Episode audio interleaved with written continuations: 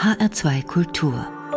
Doppelkopf. Am Tisch heute mit Anna von Münchhausen, Journalistin unter anderem für die FAS und die Zeit tätig gewesen, dort auch als Textchefin engagiert und nicht zuletzt Ur-Ur-Urnichte des berühmten Barons Hieronymus von Münchhausen, der zu großem Unrecht den Titel Lügenbaron verpasst bekam, noch zu seinen Lebzeiten.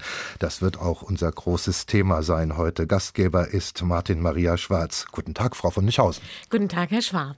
Stellen Sie sich vor, Sie Sie würden Ihrem Ur-Ur-Ur-Ur-Uronkel nochmal begegnen, zufällig auf der Straße. Was würden Sie ihn denn gerne fragen wollen oder vielleicht auch erzählen?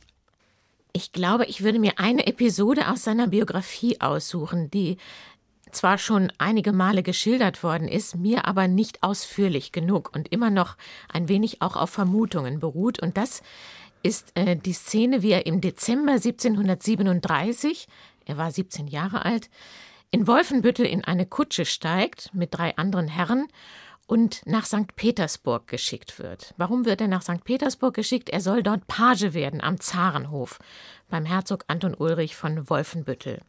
Also es war Winter, wie gesagt Dezember, und diese vier Herren sitzen in dieser Kutsche und machen sich auf die Fahrt über Königsberg und Riga nach St. Petersburg. Und es war ja unglaublich kalt und es ging ja unfassbar langsam, wenn man sich vorstellt, wir brauchen für diese Reise heute anderthalb Stunden mit dem Flugzeug. Und die waren drei Monate unterwegs. Und das würden Sie sich gerne noch mal erzählen lassen, wie das, das war. Das würde ich mir unbedingt gerne noch mal erzählen lassen, was er davon eigentlich aufgeschnappt hat. Denn die haben sich erzählt. Sehr Kutsche. gut. Und da sind wir jetzt gerade bei einer wirklich historischen Begebenheit. Das müssen wir ja fein unterscheiden. Jetzt sind wir bei den Fakten von Baron von Münchhausen und dazu werden wir auch noch Vertiefendes oder Sie Vertiefendes zu erzählen haben. Anna von Münchhausen, gibt es eigentlich, wenn man Teil dieser Familie mit diesem berühmten Namen ist, so etwas wie ein münchhausisches Selbstverständnis oder Münchhausen-Gefühl in der Familie? Ein bisschen schwierig, weil ich ja nicht unter Münchhausens groß geworden bin. Meine Geschwister hatten alle andere Namen. Da war ich schon mal sozusagen eine kleine Außenseiterin. Und meine Mutter war keine geborene Münchhausen. Meine Eltern führten eine Wochenendehe. Wenn die Münchhausens waren also nur mein Vater und ich. Aber er hat sehr, sehr gerne erzählt. Insofern würde ich sagen, das Münchhausen-Element in meinem Bewusstsein ist ein Erzählmoment. Und das habe ich schon früh auch als Kind aufgesogen. Ich erinnere mich, dass ich in der Grundschule, als ich acht Jahre alt war, gefragt wurde, du bist doch adelig, nicht? Und ich wusste mit diesem, mit diesem Begriff überhaupt nichts anzufangen. Es war mir nicht deutlich. Und das war wahrscheinlich auch ganz gut so. Und meine Eltern haben das nie in den Vordergrund gestellt. Liegt dann wahrscheinlich auch schon an den Zeitverhältnissen, dass man das nicht mehr in den Vordergrund stellte, dass man adliger Herkunft ist.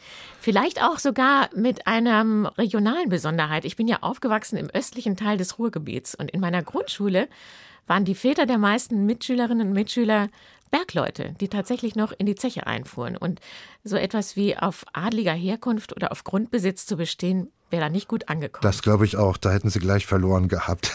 Erinnern Sie sich eigentlich noch an Ihre erste Begegnung mit den Geschichten rund um Ihren berühmten Vorfahren?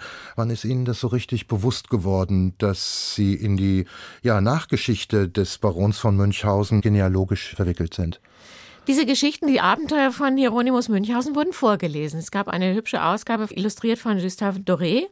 Und vielleicht noch etwas kindgemäßer, wir hatten ein Quartettspiel, wo die Abenteuer, die einzelnen Abenteuer, illustriert von dem berühmten Künstler Cosa Michaelis, auftauchten und man sich also sammeln konnte, das Abenteuer mit dem Pferd am Kirchturm oder die Rettung aus dem Sumpf oder die, der Entenflug. Und das fand ich natürlich schon als Kind auch sehr kurzweilig und ein, ein gutes Spielmoment, um mit diesen Abenteuern vertraut zu werden. Ja, äh, war Ihnen dann dieser Baron erstmal noch völlig fremd? Fremd oder haben Sie den schon rezipiert, naja, als Teil vielleicht auch meiner selbst? Ja, meine Eltern sind mit mir dann mal nach Bodenwerder gereist. Auf das Gut, wo er herkam. Genau, im ja. Weserbergland. Und da war natürlich ganz unabweisbar, dass an Wieser Münchhausen an jeder Ecke begegnet. Das Gasthaus hieß nach Münchhausen, die Apotheke, dieses Gutshaus. Heute ist das Münchhausen Museum hier nicht im Gutshaus untergebracht, sondern in einem Nebengebäude. Aber damals war tatsächlich noch das Münchhausen Museum in dem Gutshaus, in dem Hieronymus Münchhausen geboren wurde und auch gestorben ist. Ja. Mhm. Ist es eigentlich mit den, mit den Jahren dann eher, haben Sie es eher als eine Ehre empfunden, eine Münchhausin zu sein, oder war das auch manchmal anstrengend? Das war durchaus manchmal anstrengend, vor allen Dingen in meinem Beruf als Journalistin. Es ist kein günstiger Name, als Münchhausen Nachrichten und Reportagen zu schreiben. Missgünstige Leser haben schon ab und an darauf abgehoben, dass sie so äh, dann mir zuschrieben, ja, also ich bin nicht einverstanden mit dem, was sie da äh, berichten. Und allerdings sage ich mir auch selbst, so die Leser, was soll man einer Münchhausen schon glauben? Darauf muss man dann doch auch reagieren. Geografisch gesehen sind die Münchhausens in Norden angesiedelt, in Niedersachsen im Weserbergland. Da kommt das Geschlecht der Münchhausens her. Die Nachfahren haben sich mittlerweile über ja, die ganze Welt verbreitet. Sie hatten eben erzählt, im Ruhrgebiet groß geworden. Ihre Journalistenlaufbahn führt dann nach Hamburg, ja, an die Henry-Nannen-Schule und dann zur Zeit. Und mittlerweile leben Sie in Frankfurt. Wie ist es dazu gekommen? Ja, 2001 ähm, hat sich ja die Frankfurter Allgemeine Zeitung überlegt, dass sie eine Sonntagszeitung gründen wollte, eine überregionale Sonntagszeitung. Eine regionale gab es ja schon vorher. Und zum ersten Mal, glaube ich, in der Geschichte dieser fantastischen Zeitung hatte man den Eindruck, dass man für diese etwas leichtere Form des Journalismus andere Mitarbeiter brauchte und hat angefragt und abgeworben. Und da kamen tatsächlich sieben Kollegen der Zeitredaktion in die Redaktion der Frankfurter Allgemeinen Sonntagszeitung. Und so bin ich tatsächlich mit Mann und einem Kind nach Frankfurt gezogen. Unser Sohn hatte keine Lust auf Frankfurt und ist gleich nach England abgebogen. Aber Sie haben sich mit äh, Frankfurt angefreundet mit den Jahren. Das sind jetzt auch schon wieder fast 20 Jahre, die Sie hier sind. So ist es. Ich habe ja. mich sehr mit Frankfurt angefreundet. Es ist eine fantastische, handliche Großstadt, sage ich immer. Eine das sagen Metropole sehr viele. mit tollem Angebot. Die Handlichkeit, die dörfliche ja. Großstadt, ja. Am 11. Mai vor 300 Jahren ist die historische Figur Hieronymus Baron von Münchhausen geboren worden. Das ist auch der Anlass unseres Gesprächs heute, unseres Doppelkops in H2 Kultur. Es waren große Feiern geplant, die Corona-bedingt dann abgesagt werden mussten. Wird da manches davon noch nachgeholt? Das hoffe ich. Das hat die Stadt Bodenwerder, die die gesamte Familie Münchhausen eingeladen hat, zumindest angedeutet. Ich weiß nicht, ob man sie darauf festnageln kann, aber ich denke mal, für die Stadt ist das eine wichtige Angelegenheit, dass ein bisschen der Scheinwerfer aufgedreht wird auf diesen Mann und seine Geschichte. Das werden sie sich nicht entgehen lassen. Mhm. Es hat allerdings auch zum Beispiel schon dazu geführt, dass die geplante Gedenkmünze des Bundesfinanzministeriums bisher nicht erschienen ist, Corona bedingt. Und da hoffe ich doch sehr, dass das noch der Fall ist. Das beschreiben Sie nämlich in dem Buch, das Sie über Ihren Urahnen geschrieben haben, sehr ausführlich, die Entstehungsgeschichte dieser Münze, dieser Gedenkmünze. Als dieses Datum heranrückte, 300. Geburtstag Hieronymus von Münchhausen, haben Sie da beschlossen, dieses Buch zu schreiben? Hätte es dieses Buch auch ohne den Jahrestag gegeben? Ganz sicher nicht. Und ich muss gestehen, ich bin nicht so die obersorgfältigste Genealogin. Ich hatte dieses Datum überhaupt nicht im Blick. Ich bin aus Zufall darauf gestoßen, als ein Vetter von mir, Matthias Münchhausen, schon im vergangenen Sommer plötzlich bei einem Telefongespräch sagte, ja, und wir treffen uns ja dann alle nächstes Jahr im Mai. Wir treffen uns im Mai, fragte ich etwas ratlos zurück. Ja, sagt er, 300. Geburtstag von Hieronymus, da müssen wir alle kommen. Und da habe ich mir gedacht, hm, dazu sollte die Familie sich äußern. Das Buch ist also tatsächlich ein recht äh, schnelles Projekt gewesen. Ich habe dann mich mit einem Literaturagenten zusammengesetzt und er hat innerhalb von kürzester Zeit einen Vertrag herangeschafft und dann habe ich angefangen zu schreiben. Ich hatte wenig Zeit, es musste im Dezember abgegeben werden. Und auf die Inhalte des Buches und auf die Geschichte des Barons von Münchhausen, auf die historische und die literarische Figur kommen wir zu sprechen nach ihrem ersten Musikwunsch, Anna von Münchhausen. Da haben sie sich The Birds Tambourine Man gewünscht. Hat das eine eigene Geschichte? Unbedingt. Also Bob Dylan gehört ja in die 60er Jahre und die 60er und 70er Jahre sind die Zeit meiner Jugend. Ich war allerdings gar nicht so der ausgesprochene Bob Dylan-Fan, das ist vielmehr mein Mann. Mein Mann könnte Bob Dylan jeden Tag mindestens eine Stunde hören und gerade dieses Lied, Mr. Tambourine Man, fehlt bei keiner unserer Autotouren. Es hat für mich sozusagen auch diese, diese, dieser Touch des Rätselhaften, wer ist eigentlich dieser Mr. Tambourine Man, finde ich sehr gut, um sich auf eine Reise, auf eine Fahrt zu begeben.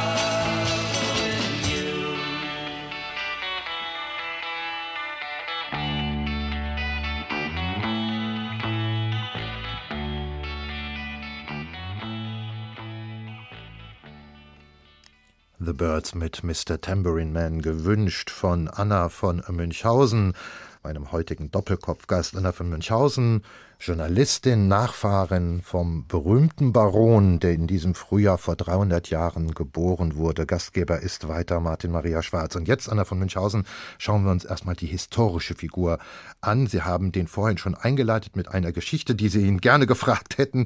Dieses Reisen nach St. Petersburg, diese Reise, diese verbürgte Reise von ihm wenn wir nochmal einen kurzen Schritt zurückgehen, er ist geboren worden in Bodenwerder an der, an der Weser als Sohn eines äh, Gutsherrn. Ja, und dann macht er eine ganz ordentliche Karriere, zu der halt eben auch diese Reise gehört. Können Sie uns die Kurzfassung dazu liefern, zu dieser Karriere? Ja, das war doch ein Stück ungewöhnlich. Und als Hieronymus vier Jahre alt ist, stirbt sein Vater schon. Seine Mutter Sibylle führt fortan die Gutsgeschäfte und das macht sie offenbar recht geschickt. Und sie trifft eine wichtige Entscheidung, als Hieronymus 13 Jahre alt ist. Hieronymus hatte sieben Geschwister. Vielleicht hat sie auch gedacht, ein Esser weniger am Tisch kann nicht schaden.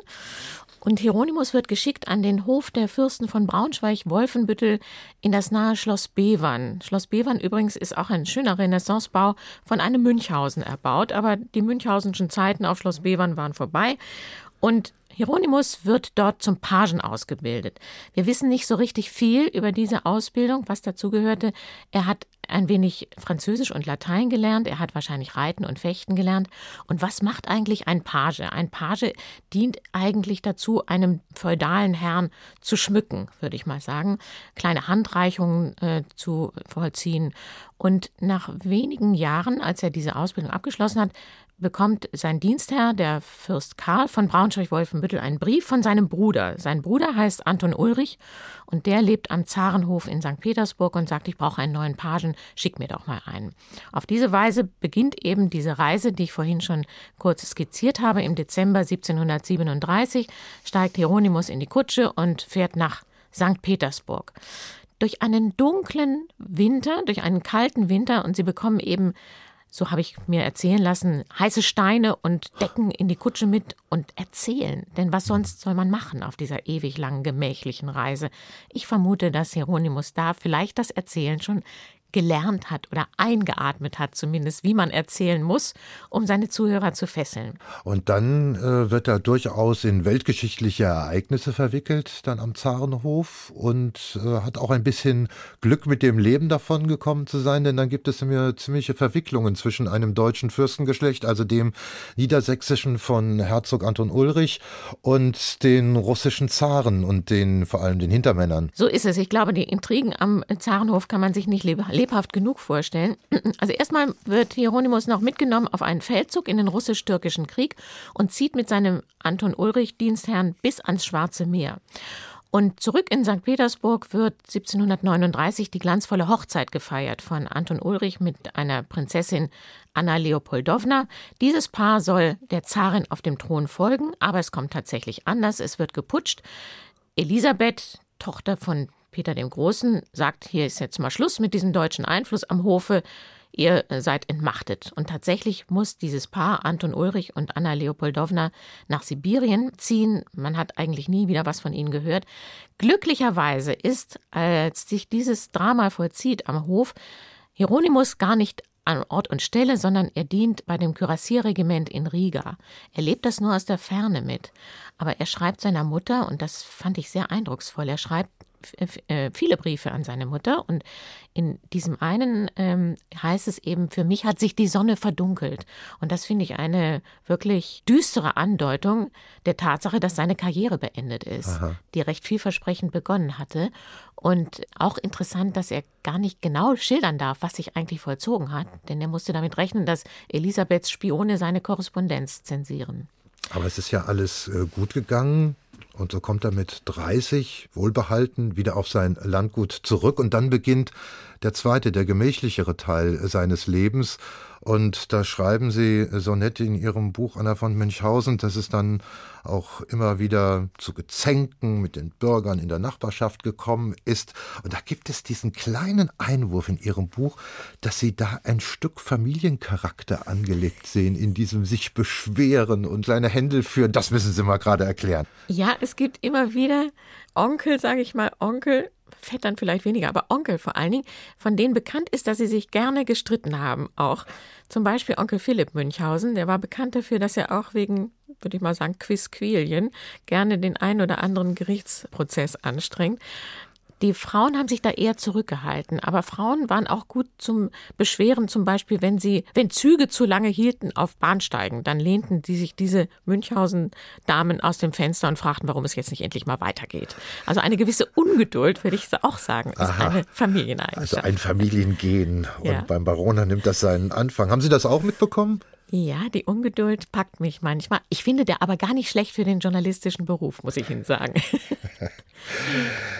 Und dann kommt es, dass der noch relativ junge Baron, 30, auch damals äh, noch, noch kein Alter, äh, dass er so eine Art ja privaten Club dann aufzieht äh, zu Hause im Weserbergland und anscheinend dort Geschichten erzählt bei Tabak und Punsch. Von wem wissen wir das? Welche Quellen gibt es dazu? Denn das wird ja immer wieder unterstrichen, sei es von Ihnen selbst oder von den Historikern, die Sie befragt haben in Ihrem Buch. Er hat nichts Schriftliches hinterlassen. Er hat tatsächlich selbst keine Zeile geschrieben. Und die verwickelte Geschichte, wie sich seine mündlichen Darbietungen verschriftlicht haben, ist wirklich erstaunlich. Wir wissen es nicht. Wir wissen viel zu wenig darüber. Mhm.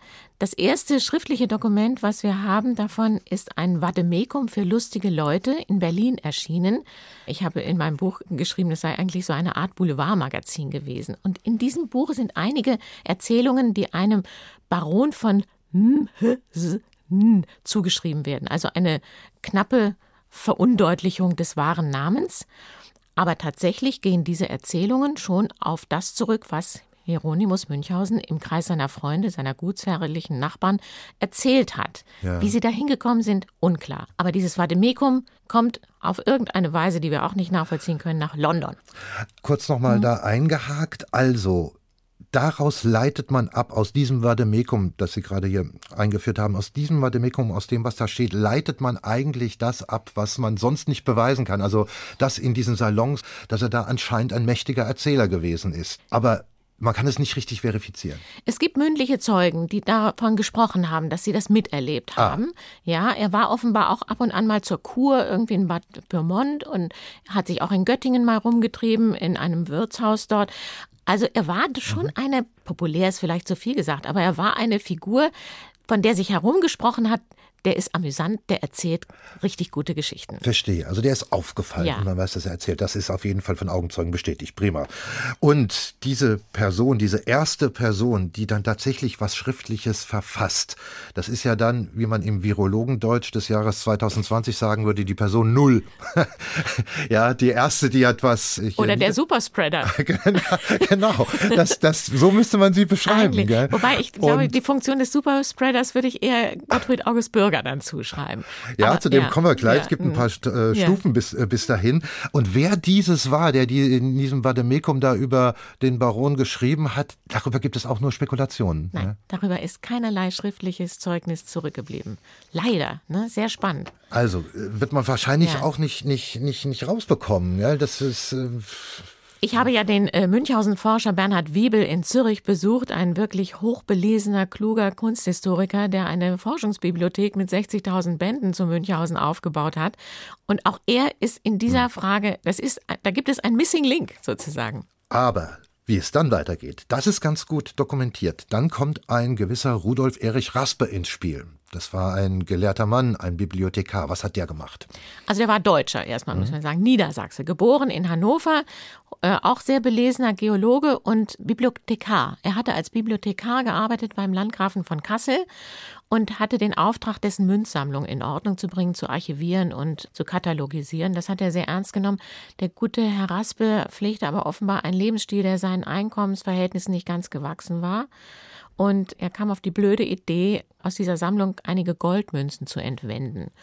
Und das wurde entdeckt. Äh, Raspe musste fliehen, hat auch seine Familie zurückgelassen und äh, ließ sich dann in London nieder und war nun in der großen Verlegenheit, Geld verdienen zu müssen.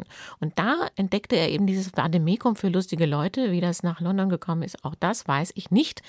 Aber er sagte sofort, er hat das Potenzial dieser Stories irgendwie gleich erkannt und gesagt, das übersetze ich ins Englische und brachte es immerhin unter dem echten Namen raus und sagte Baron Munkhausens Narrative of his Wonderful Travels and Adventures. Und das ist sofort ein Hit geworden. Das verkaufte ja. sich sehr gut. Anonym herausgegeben worden. Er selber war nicht genannt als Autor, richtig. Der zweite, der das dann noch weiter treibt, der erwähnte Gottfried August Bürger, der schreibt ja auch, der, der, schreibt ja auch nicht seinen Namen drunter, auch er anonym. Und entwickelt das aber jetzt wirklich zu einer richtigen großen Geschichte. Wie geht die? Das Buch von Raspe landete im Gepäck eines englischen Studenten in Göttingen. Auch das schon mal wieder so ungewöhnlich, ja? Göttingen, gar nicht so weit von Bodenwerder entfernt. Und dieser Student wohnt bei Gottfried August Bürger. Bürger ist Dichter und Professor an der äh, Göttinger Uni. Auch ihn verbindet mit Raspe ständige Geldnot. Und er sagt, das ist doch hier der Münchhausen. Das ist doch der hier in Bodenwerder Lebende, von dem ich schon gehört habe, dass der im Kreis seiner Freunde Geschichten zum Besten gibt und übersetzt es wieder zurück ins Deutsche. Und ich glaube, oder das ist zumindest nahezu gesichert, Bürger selbst erweitert auch das Potenzial und die, den Inhalt der Geschichten. Einige der berühmten Abenteuer sind eindeutig auf Bürger zurückzugehen, auch der Kanonenritt und die Rettung aus dem Sumpf. Ja. Und das wird sofort ein, eine Art Volksbuch. Ja, äh, schauen wir uns gleich nochmal an. Mich interessiert nochmal diese anonymen Herausgeberschaften. Ja, das beginnt ja bei Person Null, geht weiter über Raspe bis hin zu Bürger. Ist das deswegen geschehen, weil alle drei wussten, Moment mal, der echte Baron Hieronymus, der lebt ja noch und wir wollen uns jetzt mit dem nicht in irgendeinen Händel begeben. Kann man das so erklären? Das wäre eine einleuchtende Vermutung. Ja. Ich glaube allerdings zum Beispiel bei Bürger ist ziemlich gesichert, dass er Schulden bei seinem Verleger hatte und deswegen irgendwie diese Veröffentlichung lieber unter der Decke hielt, um nicht ähm, mit diesem noch in weitere finanzielle Transaktionen geraten zu müssen. Das ist so eine spannende Geschichte, also die Entstehungsgeschichte dieser Münchhausen-Abenteuer. Und weil Sie gerade sagen, Anna von Münchhausen, dass der Bürger mit großer Sicherheit einiges hinzugefügt hat. Wo ist dann die Trennlinie? Die Forschung hat das ja genau untersucht. Das haben Sie ja auch in Ihrem Buch transportiert. Was sind vermutlich wirkliche Münchhausen-Originalerlebnisse, die er dann natürlich ausgeweitet hat mit seiner Fabulierkunst und mit seiner Fantasie. Und was sind Additionen der anderen. Sie haben gerade gesagt, der Ritt auf der Kanonenkugel, wahrscheinlich, große Wahrscheinlichkeit, Gottfried August Bürger, der Verfasser und der Urheber. Und äh, wo kann man sagen, das hat der Hieronymus vermutlich selber erzählt? Also die Fachmenschen, die ich dazu befragt habe, waren sich einig in der Tatsache, dass äh, der wahre Kern der Abenteuer sicher die Zeit war in Russland. Und zwar sowohl die Feldzüge, die er mitgemacht hat, als auch seine Leidenschaft für Hunde, Pferde und die Jagd. Das alles, was mit der Jagd zu tun hatte, relativ echt urmünchhausensche Erzählung sein müsste. Ja. Und das finde ich auch deutlich. Tatsächlich hm, hat er ja in seinen äh, fantastischen Erzählungen auch immer wieder herausgestrichen, in welche Notlagen er gekommen ist. Und das kann man sich sehr gut vorstellen bei diesem abenteuerlichen Leben als Page, dass das ein Kern ist, der wirklich zu seinem Erleben gehört hat und ja. dass er das erkannt hat, dass das ein Potenzial ist, aus dem sich Geschichten stricken lassen. Ja, welche Geschichten wären das denn zum Beispiel? Also ich vermute mal sowas auch wie das halbierte Pferd, dass er in eine mhm. Festung hineingeritten ist, dem Feind hinterher, plötzlich alleine auf dem Marktplatz stand und sagte, wo sind meine Mitkämpfer hier? Wo sind die anderen Soldaten? Solche Situationen wird er erlebt haben, denke ja, ich, ja. als Kavallerist. Ja. Oder auch diese ursprünglichen Wintergeschichten, dass er plötzlich einem Bären gegenübersteht im, Winterwald, ja, und sich dessen äh, Hunger erwehren muss. Also ja, ich denke doch, mein Gefühl sagt mir, dass das ein Kern ist, den er selbst fabuliert hat und erweitert hat natürlich in dem abenteuerlichen Potenzial, was da drin steckte. Das hat er erkannt. Was ist denn eine Ihrer Lieblingsgeschichten, wo Sie heute noch lachen, wenn Sie sie mal wieder lesen? Ich finde diesen Entenflug großartig. Wie er mit einem Stück Schinkenspeck in der Tasche an eine Hundeleine gebunden 16 Enten in einem Stück fängt, die sozusagen diesen Speckstück, dieses Speckwürfelchen schlucken, wieder ausscheiden, die nächste schluckt es und er erhebt sich mit der Kette der Enten in die Lüfte. Das finde ich großartig. Ich habe sowieso eine Affinität zu Enten. es sind ja alles wunderschöne, fantastische Geschichten. Und klar, jede Generation hat Hunger nach Geschichten. Logisch, das wird im 18. Jahrhundert nicht anders sein als in den Jahrhunderten davor und in den Jahrhunderten danach gewesen ist. Und trotzdem frage ich mich, wie ist es denn dann gelungen, dass diese Erzählungen sich so schnell, so gut verkaufen und dann so einen überzeitlichen Wert haben? Ich meine, es, es wurde immer geschrieben, es wurde immer auch schon fantastisch geschrieben, ja. Aber warum haben die sich so durchsetzen können? Dazu gibt es ganz verschiedene Theorien. Ich finde die am überzeugendsten, dass es heißt, man kann sich mit diesem Menschen identifizieren, der in eine ausweglose Lage gerät. Und dank seiner Fantasie und seines Mutes seines eigenen Zopfes ja in einem Fall, schafft sich aus dieser misslichen Lage zu befreien. Mhm. Das ist ein Moment, was existenziell in unserem Leben immer wieder stattfindet. Und eine Ermutigung aus, dieser, aus diesen Geschichten zu ziehen, muss etwas haben, was alle, alle Menschen fasziniert und äh, was ihnen einleuchtet. Ich finde erstaunlich, dass dieses Buch ja meistens auch so den Anschein eines Kinder- und Jugendbuchs gehabt hat. Das leuchtet mir ehrlich gesagt mhm. gar nicht ein. Ich finde das nicht besonders kindlich und gerade auch diese Erzählung mit dem Wolf, äh, der ihn halb auffrisst äh, und dann sein Pferd vernichtet und so weiter, oh, das finde ich überhaupt nicht kindlich. Ja. Es ist merkwürdig, dass dieses Buch dieses Etikett äh, verpasst bekam. Eigentlich sind es sozusagen ähm, Rettungsgeschichten für Erwachsene. Das ist ungefähr der Effekt, den man später auch bei Jules Verne feststellen kann. Wenn man einen Jules Verne halbwegs im Original liest oder halt in der, in der nicht gekürzten Fassung für Kinder und Jugendliche, dann sage ich auch, das sind ja Erwachsenenromane, das ist ja, nichts für Kinder und Jugendliche. Sie wurden dann darunter reduziert, aber ja. vielleicht auch deswegen dann so populär und überhaupt erst zum Mythos, weil sie für alle Bevölkerungsteile plötzlich greifbar waren, die ja, Geschichten. Das wäre so meine These dazu. Das würde auch unterstützt durch die Tatsache, dass es in so wahnsinnig viele Sprachen übersetzt worden ist. Ja. Dass es nicht etwas nur mit unserem mitteleuropäischen Kulturkreis zu tun hat, sondern in fast 40 Weltsprachen übersetzt worden ist und überall ja. auch eben Illustratoren besonders gereizt hat. Das finde ich auch interessant, dass das fiktive Potenzial dieser Geschichten immer wieder auch Künstler animiert hat, das ins Bild zu setzen. Nicht zuletzt den Gustave Duré, den Sie schon ja. erwähnt haben, ja. einer der prominentesten Künstler, der sich mit, mit Münchhausen beschäftigt hat. Ja. Das ist alles äh, hochspannend und, und auch, ich finde es auch sehr anregend, darüber zu rätseln. Ich habe mir auch gedacht, vielleicht spielt ja auch das Pseudodokumentarische eine Rolle. Dass der erste und der zweite und schließlich auch dann der Bürger als dritter Verfasser von Münchhausen-Geschichten immer wieder die Ich Erzählerposition wählen. Vielleicht kommt es auch aus dieser Zusammenballung von verschiedenen Aspekten auch zu diesem großen, dieser Wirkmacht von Münchhausen-Geschichten. Und eine Folge dieser Wirkmacht ist ja auch, dass sich die biografische und die fiktive, die literarische Figur völlig voneinander getrennt haben. Das ist, ich kenne gar kein anderes Beispiel dafür, dass jemand wirklich gelebt hat und das, was die Literatur daraus gemacht hat, völlig verselbstständigt hat. Ich sehe das genauso. Ich habe gestern darüber nachgedacht und gerätselt. Gibt es einen vergleichbaren Fall in der Literaturgeschichte? Ich bin auf keinen gekommen. Es beruhigt mich, dass Sie auch auf keinen gekommen sind. Wer einen weiß, möge ihn uns bitte mitteilen. Und trotzdem, und das ist ja vielleicht dann sogar noch umso interessanter und umso erstaunlicher, dass rein von der Literarizität dieser Geschichten das ja gar nicht so was Besonderes ist. Das ist auch in Ihrem Buch erwähnt. Da habe ich auch gedacht, ja, da, da ist doch was dran. Dieser Münchhausen in dem Erzählband ist eigentlich eine ahistorische Figur. Er zeigt keine Gefühle, er macht keine Entwicklung durch, so wie man es sonst von literarischen Helden kennt. Er ist überhaupt kein Psychologe. Ja. Er ist nur ein Psychologe seiner eigenen Angst vielleicht, was ihm passieren könnte oder was äh, er anstellen muss, um aus einer ausweglosen Lage sich zu befreien. Aber das fand ich auch sehr interessant, habe ich auch erst in der Arbeit an diesem Buch entdeckt, dass es ja auch so abgeschlossene Abenteuer sind. Es findet keine Entwicklung statt, weder seiner Geschichte, seiner Erlebnisse noch seines Charakters oder seiner Motivation. Ja. Es sind wirklich, ja, wenn man so will, ist es eine, eine Anthologie. Und ähm, das, auch das finde ich ein ungewöhnliches Moment. Ich weiß nicht genau, ob Bürger sich das so gedacht hat, ob er vielleicht auch so schnell arbeiten musste, dass er sagte, so mhm. ist die rationalste Art der Darstellung, indem ich quasi einzelne Abenteuer aneinander hänge, Ja. ohne jetzt einen, einen roten Faden zu finden. Aber dafür gäbe es ja tatsächlich Vergleiche, Vergleiche von demselben ikonischen Wert, nämlich ähm, Gulliver zum Beispiel. Gullivers Reisen. Ja. Wir haben dann Eulenspiegel. Richtig. Wir haben Ja. auch den Struwwelpeter, letzten Ja, Endes richtig, auch auch immer vollkommen abgeschlossene Geschichten. Episoden. Auch die Märchen der Brüder Grimm. Insofern passt das schon zusammen. Das Ja, ist so eine, richtig. eine. Gattung.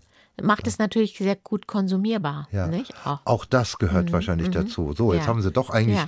einige Momente genannt, aus denen sich zusammen erklären lässt, warum dieser, dieser Münchhausen so einen, ja, so ein Mythos geworden ist in, Ja. der, in der deutschen Literatur, in der Weltliteratur, muss man ja in dem Fall sagen. sagen. Sie haben es hinzugefügt, dass es in 40, manche sagen auch 50 Sprachen übersetzt Es ist. ist auf ganz- jeden Fall weltumrundend. festgelegt. Und die Nachgeschichte dazu, die gucken wir uns auch gleich nochmal genauer an, weil die trägt auch eine Besonderheit. Nämlich die Nachgeschichte beginnt noch zu Lebzeiten von Münchhausen. Aber das klären wir nach Ihrem zweiten Musikwunsch. Da hören wir einen Moment musical von Franz Schubert, den ersten aus seinem Werk Moment musicaux. Was haben Sie uns dazu zu erzählen, Anna von Münchhausen? Das ist ein unvergessliches Erlebnis in der Alten Oper hier in Frankfurt, wo ich Alfred Brendel Schubert spielen gehört habe. Und das war in der Wintersaison und Brendel spielte los und nach wenigen Minuten ließ sich der erste Huster hören. Und dann kam der zweite und der dritte Huster. Und plötzlich unterbrach Brendel sein Spiel und das werde ich nicht vergessen. Dieses Bild habe ich ganz lebendig noch vor Augen. Ich saß etwa in der 15. oder 18. Reihe im Parkett. Brendel drehte sich um zum Publikum auf seinem Schemel und ließ seine Pianistenhände seitlich an seinem Bein herunterhängen.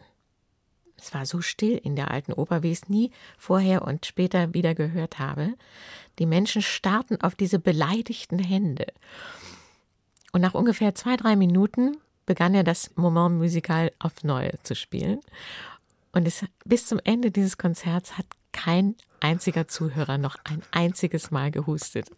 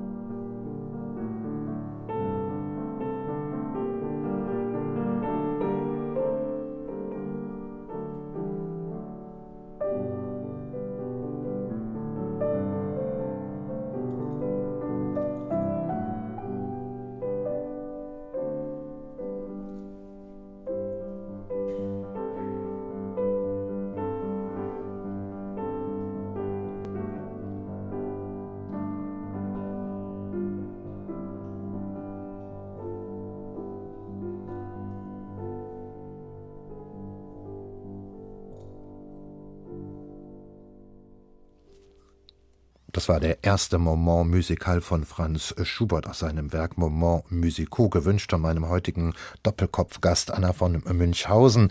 Lange Zeit als Journalistin bei der Zeit und der FAS tätig gewesen, immer noch tätig, auch jetzt nach der Pensionierung, immer noch schreibend, jetzt auch als Buchautorin, die über ihren Vorfahren, den berühmten Baron von Münchhausen, geforscht hat und dessen anhaltenden Ruhm nochmal neu reflektiert hat.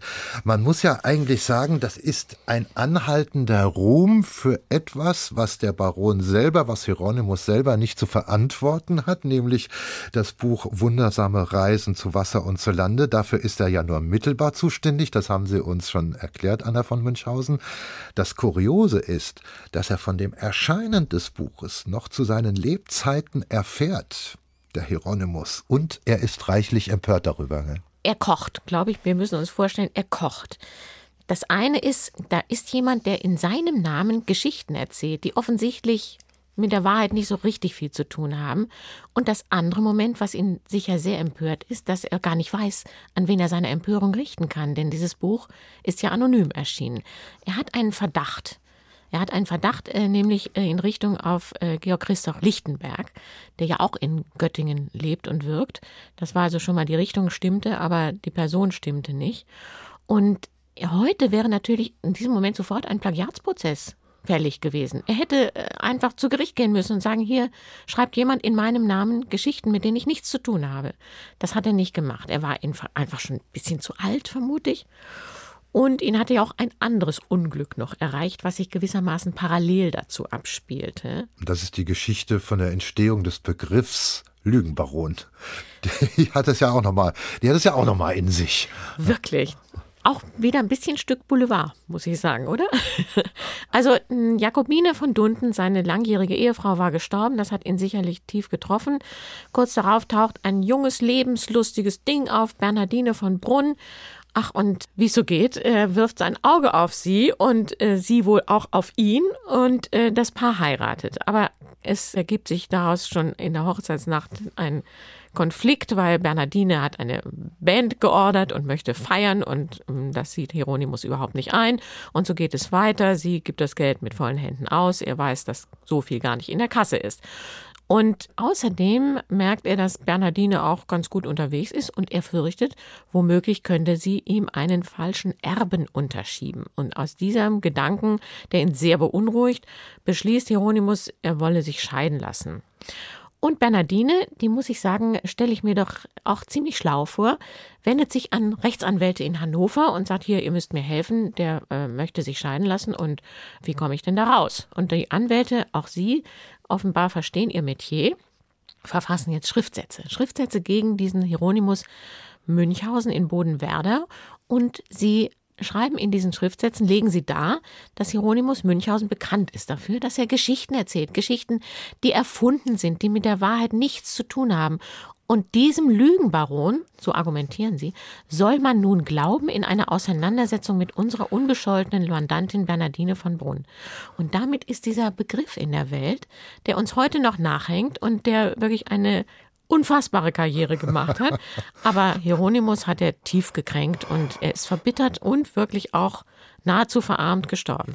Ich muss ein bisschen lachen, so bitter es ist, aber dieses Wort Lügenbaron, das ist ein Volltreffer. Das sitzt, das ist klanglich einfach perfekt, inhaltlich völlig daneben. Das macht ja die Würze aus. Wenn wir uns das Wort nämlich Lüge mal vorknöpfen, dann ist eine Lüge ja erstmal die Wiedergabe eines falschen Sachverhaltes und das meistens auch noch zum Schaden anderer. Und nichts davon trifft ja auf Hieronymus Baron von Münchhausen zu. Man kann ihm wirklich nicht unterstellen, dass er mit diesen Geschichten einen eigenen Vorteil erringen wollte. Schon gar nicht, dass er damit Geld verdienen wollte. Insofern, nein, er hat nicht gelogen. Er hat sein Erzähltalent eingesetzt, um die Menschen zu unterhalten und zu amüsieren und vielleicht auch noch mit einem Hintersinn zu amüsieren. Aber das Wort ist in der Welt, Sie sagen es, und es hat sich gehalten bis heute. Nicht zuletzt Ihr Buch, Anna von Münchhausen, hat als Titel Der Lügenbaron. Mein fantastischer Vorfahr. Und ich, ich muss gestehen, ich habe mich erst gegen diesen Titel gewehrt, weil er wirklich in der Familie äh, auf hochgezogene Augenbrauen stößt. Aber natürlich hat der Verlag gesagt, Moment mal, das ist die Marke, mit der dieser Mensch bekannt geworden ist. Ja. Und so ist er heute, weckt er sofort Assoziationen und Vorstellungen. Daran können wir nicht vorbeigehen, das ist der Titel, fertig, Punkt. Wahrscheinlich wäre es ohne dieses Wort gar nicht so weit gekommen, dass sie so viele Geschichten sammeln konnten von ihren lebenden Verwandten auf der ganzen Welt verschreut, die sie angeschrieben haben, mit der Bitte, doch einmal eine Anekdote zu erzählen, was ihnen mit diesem Namen Münchhausen so widerfahren ist im Leben. Im Buch sind ganz viele drin. Erzählen Sie uns eine hübsche. Also vielleicht, weil sie hier in Frankfurt spielt, ist es eine Erzählung meiner Cousine Inga Münchhausen. Inga Münchhausen wohnte in Sachsenhausen über der Kriminalbuchhandlung und wer in Sachsenhausen wohnt, weiß, wie schwer es ist, einen Parkplatz zu kriegen. Eines Abends hatte sie Glück, das Auto parkt vor ihrer Tür, aber merkwürdigerweise am nächsten Morgen, als sie losfahren will, ist es weg. Sie kann es sich nicht erklären, es stand nicht im Halteverbot, also geht sie zur Polizei und meldet es als gestohlen. Zwei Stunden später ein Anruf von der Polizeifrau von Münchhausen, wir haben ihr Auto gefunden, es steht am Flughafen. Das sagt sie sehr großartig. Und diese freundlichen Beamten boten Inga sogar an, mit ihr zum Flughafen zu fahren, sie müssten da sowieso hin. Also dieser merkwürdige Diebstahl klärte sich nach kurzer Zeit auf, so dachte sie, Inga fuhr los, hatte einen Termin, musste nach Mannheim, auf der Autobahn plötzlich Tatütata, Blaulicht neben ihr, sie wird gezwungen anzuhalten. Ihre Papiere bitte. So, dieses Fahrzeug ist als gestohlen gemeldet. Ja, sagte Inga, ja, das weiß ich, das ist aber mein Auto, das hat sich alles aufgeklärt wie heißen sie? Münchhausen. Also sofort ist dieses Misstrauen auf der anderen Seite da. Es hat dann wirklich mehrere Telefongespräche und Verwicklungen noch gegeben, bis aufgeklärt war, dass Inga Münchhausen die rechtmäßige Besitzerin dieses Autos war und sich nicht als potenzielle Diebin und Betrügerin behandeln lassen musste. Das ist zum Beispiel eine der Geschichten, die ich wirklich sehr kurios finde. Tja, der Hieronymus würde sich wahrscheinlich auch im Grabe herumdrehen und sagen, Mensch, das ist mal meinen Nachfahren widerfahren und ich kann ja eigentlich gar nichts dafür. Ja. Diese Familienbande ist relativ groß, wenn man sich das so anschaut. Äh, Bande ist ja ein schöner Ausdruck. Bitte? Bande ist ja ein schöner Ausdruck für unsere Familie. Als Bund habe ich das gemeint. Also wir sind keine Bande, wir sind sehr seriöse Münchhausen familiäre Mitglieder, ja. Und der Fortbestand des Namens scheint auch gesichert zu sein. Nicht zuletzt Sie haben ihn ja auch behalten. Aber meine Kinder heißen nicht Münchhausen. Interessant. Mein Mann hat gesagt, nein. Bürgerstolz vor Adelsthron. Das ich, konnte ich auch gut verstehen. Mhm. Es gibt aber andere weibliche Münchhausen, die äh, geheiratet haben und deren Männer den Namen tragen. Das ist eine große Debatte in diesen Familienverbänden. Denke ich mir. Mhm. Denke ich mir. Äh, weil das natürlich, sagen wir mal, nach strikt genealogischen Richtlinien nicht geht, dass jemand, der nicht geboren ist, diesen Namen trägt. Aber wir halten fest, es gibt noch ja. genug Münchhausens. Es gibt auch ohne mein Zutun genug Name, Münchhausens, den, ja. Der wird weitergetragen ja. werden. Jetzt gehören die Abenteuer des Barons von Münchhausen, das Buch, schon seit 250 Jahren zum deutschen Kulturgut. Was spricht dafür, dass dieses Buch diesen Platz auch noch in 100 Jahren innehaben wird? Das denke ich schon. Es ist allerdings so, dass es nicht mehr Schullektüre ist in Deutschland. Mhm. Und gehen Sie mal in die Buchhandlung. Ja, man bekommt, glaube ich, ein kleinere Ausgaben, aber diese großen illustrierten, was man so ein Volksmünchhausen nennen könnte, das gibt es nicht mehr. Das bekommt man nur noch antiquarisch und deswegen bin ich mir nicht so sicher, ob es tatsächlich äh, diesen Ruf auch noch in 100 Jahren haben wird. Aber was ja interessant ist, dass immer wieder auch Filmregisseure auf die Idee gekommen sind, diesen Stoff umzusetzen. Vielleicht kann man festhalten, vertrauensvoll festhalten, was gut ist, wird auch bleiben. Und wenn es mal eine kleine Phase des vielleicht nicht so populären gibt, dann kommt vielleicht wieder auch eine Welle, wo das wieder auftaucht, spätestens beim 350. Geburtstag dann. Den werde ich nicht mehr erleben, glaube ich. Anna von Mischhausen, ganz herzlichen Dank für Ihren Besuch hier im HR2 Kultur Doppelkopf. Sie haben noch einen dritten Musiktitel sich gewünscht und jetzt hören wir The Supremes mit You Can't Hurry Love. Gibt es dazu auch noch eine Anekdote aus dem Hause Münchhausen? Eine frühe Anekdote, das war ein Lied, was ich im Heidelberger Mädcheninternat rauf und runter gehört habe. Das Komische war, wir liebten dieses Lied und gleichzeitig war in Heidelberg 68 schon die Hölle los. Und die Ambivalenz dieser Eindrücke, die, der begegne ich in diesem Lied immer wieder. Und vom Doppelkopf in H2 Kultur verabschiedet sich der Gastgeber Martin Maria Schwarz. Tschüss.